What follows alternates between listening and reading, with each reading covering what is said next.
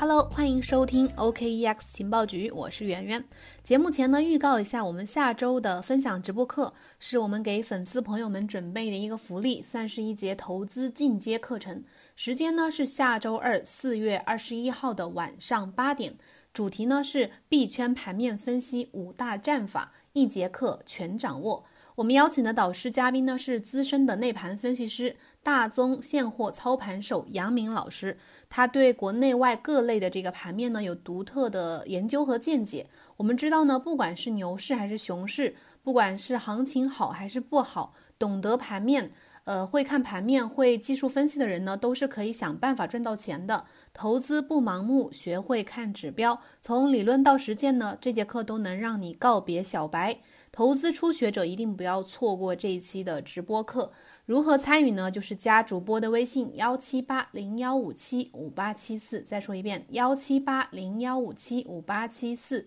我们呃可以加主播微信之后呢，可以获取我们的听课方式。下周二我们直播间见。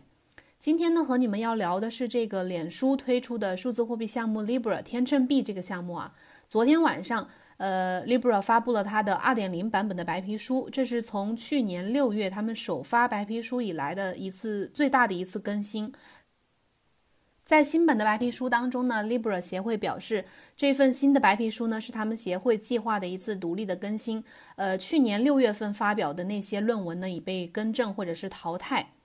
去年六月，Facebook 呃重磅推出了这个天秤币项目，它的目标是建立一套这个简单的无国界的货币和为数十亿人服务的一个金融基础设施。简单来说呢，它就是想创建一个单一的全球通用货币，并由多种法定货币和政府债券来支持。但这个计划推出之后呢，Libra 遭到了来自全球多个国家监管机构的质疑，甚至是封杀。而 Libra 呢，也一直在挣扎当中求生。如今，Libra 在新一版的这个白皮书当中呢，做出了四项重大的关键的更改。第一点呢，就是 Libra 修改了它的货币的核心设计结构，在原来的锚定多种法币的稳定币天秤币之外呢，增加了单货币稳定币来扩展它的网络，例如美元稳定币、还有欧元稳定币、还有英镑稳定币等等。而去年提出的锚定一篮子法币的这个天秤币呢，将会变成由刚刚说的这些什么美元稳定币啊、欧元稳定币啊这些法币稳定币来支撑的一个新的代币。呃，简单来说，这种新的稳定币呢，就是呃由这些单货币稳定币按照某一种固定权重加权计算之后的一个组合资产。呃，Libra 协会呢将会和这些监管机构来协商，确定支撑这个天秤新的天秤币的这个呃单法币稳定币的具体的权重。白皮书还指出呢，这个新的天秤币呢，可以作为一种有效的跨境结算货币，也可以作为一种中性、低波动性的一个选择，适用于那些还没有在 Libra 网络上面建立单币种稳定币的国家。这样一来呢，具体的某个地区的个人或者企业都可以直接的通过 Libra 网络来使用锚定本国法币的这个稳定币。第二个重大的这个更改呢，就是 Libra 会提供一个综合的保障措施，让个人或者是企业都可以信任 Libra 支付系统的这个安全性和完整性。Libra 协会呢已经采纳了监管机构的反馈意见，并会持续的开发一个满足金融合规性和全网范围风险管理的框架，并制定反洗钱、反恐怖主义融资和符合制裁规定以及防止非法活动的这个标准。其中还包括建立一个这个金融情报职能部门，来帮助支持和维护网络参与者的运营标准。第三个重大更改就是在去年的这个白皮书当中啊，Libra 曾经提到的，他们是计划通过五年的时间来完成向无许可系统的转变，实现完全的去中心化。但是这一次呢，Libra 宣布要放弃这个将来向无许可系统的这个过渡。很显然呢，Libra 为了合规呢，已经放弃了挣扎。Libra 做出这一次的更改呢，也是出于这个此前监管机构对它的网络的这个控制范围提出的顾虑，说他们需要防范这个未知的参与者控制系统并删除关键的合规条款的这个风险。而 Libra 这次呢，只能选择被监管和做一个最大化的合规。一个去中心化的稳定币路线呢，已经泡汤了。但是 Libra 仍然在给这个监管机构和市场释放最大的这个友好，来获取他们的信任。他在白皮书当中这么说：说，呃，我们相信通过一个开放、透明和竞争激烈的网络服务和治理市场，可以复制无许可系统的关键经济属性，同时呢，兼顾许可系统固有的强大尽职调查。第四个重大更改就是 Libra 已经和这个监管机构。关于这个如何处理极端情况进行了一个建设性的讨论，尤其是这个储备金将如何在压力较大的情况下去发挥作用，以及讨论了天秤币持有者会有哪些索赔和保护措施。Libra 协会已经在储备金设计和结构当中纳入了基于其他系统方法的策略。储备金呢将持有短期到期和低信用风险和高流动性的资产。此外呢，储备金还会维持这个资本缓冲。目前看来呢，Libra 做出的这几个巨大的改动呢，都是为了进一步的扫除目呃这个之前项目推进遇到的这些阻力。目前看来呢，Libra 做出的这几个这四个巨大的这个改动呢，都是为了。呃，进一步的扫除此前项目遇到的一些，主要是来自监管方面的阻力。经过十个月左右的这个磨难和挣扎呢，Libra 终于还是向监管低头了。这是大多数人看完这版白皮书的这个重大更改都会有的一个比较强烈的感受。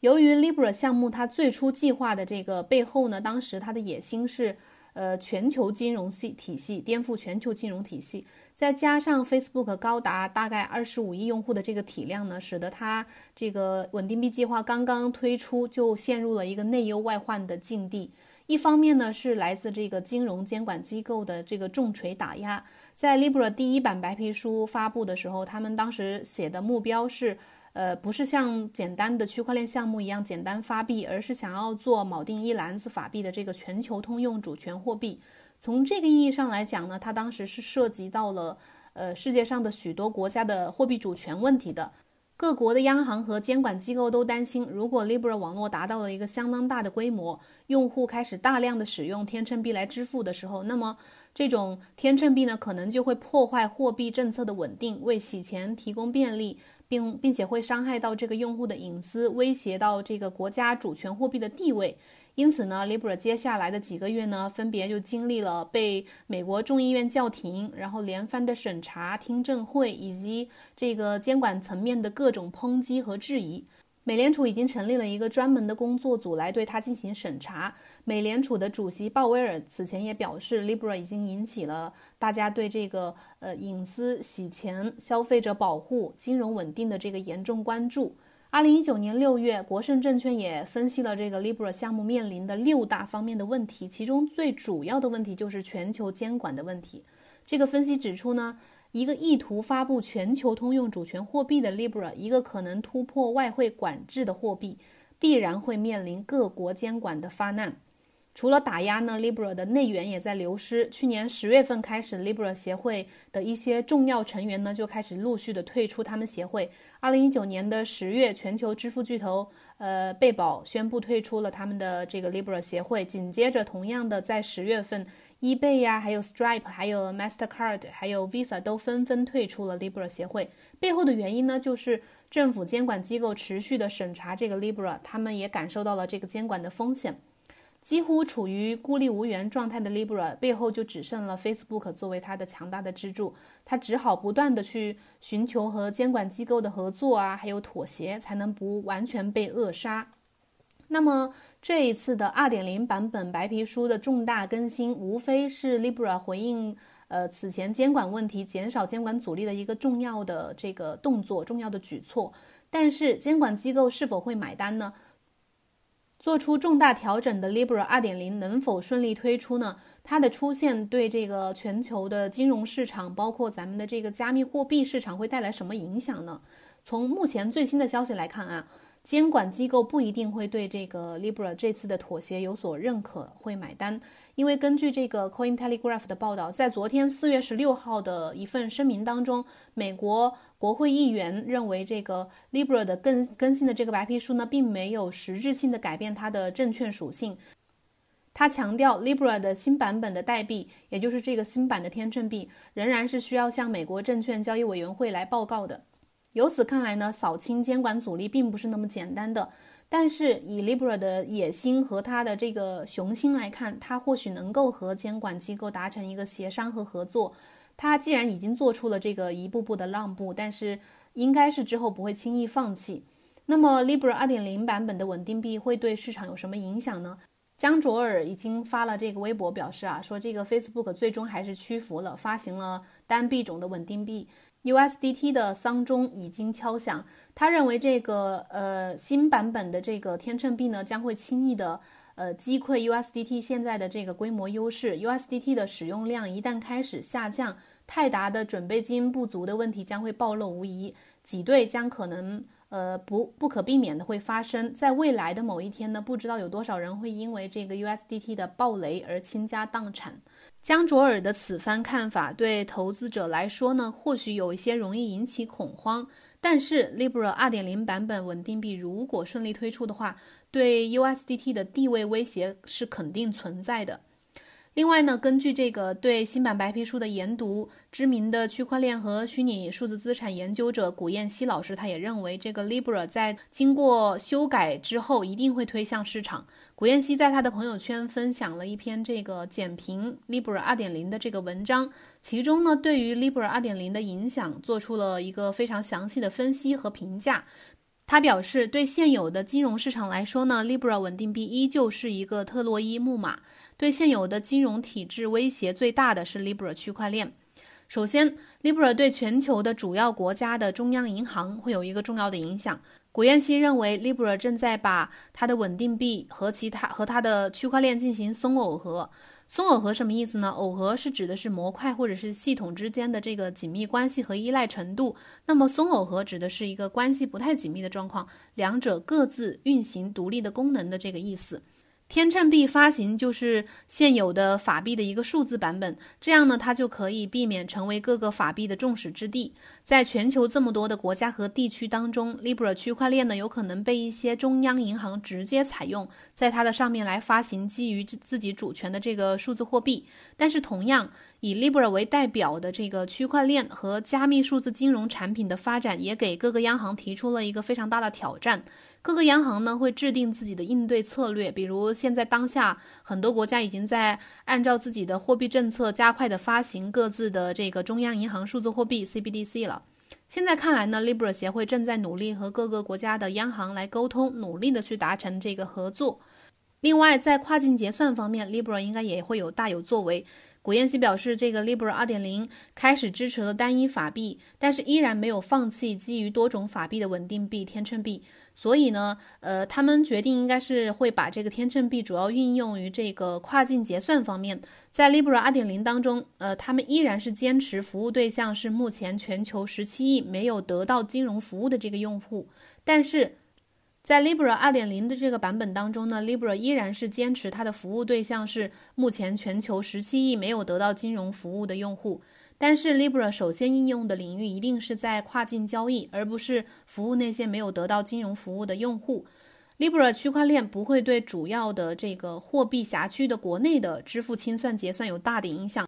但是呢，会首先影响到跨境交易方面的清算，比如这个汇款方面的 SWIFT，还有支持跨境交易的这个清算机构都会受到它的影响。虽然 Libra 这次2.0版本对项目做出了一个大幅的修改，但是可以发现它做稳定币的这个初衷，最初的本质是没有改变的。Libra 依然是想要做补充现有的这个全球法币体系的一种通用货币，但是作为一个致力于颠覆全球金融体系的数字货币项目，如果它不去寻求监管的认可和合作，基本是不太可能去实现这个项目的。这是 Libra 之后的这个竞争性项目都应该意识到的一点。如何满足各种利益相关方的诉求？和这个监管机构、央行、银行等等来寻求一种合作共赢的这种状态，是一条充满挑战的道路。不管 Libra 之后成功与否，它至少已经做出了这个呃全球金融市场创新的一个先行者。以上就是今天想跟你们聊的内容，希望对大家理解 Libra 2.0有所帮助。又到了周五，给这一周每天听节目、学习打卡的粉丝点个赞。感谢大家的陪伴，下周一再见！记得加主播的微信幺七八零幺五七五八七四去报名下周二的直播分享课，拜拜。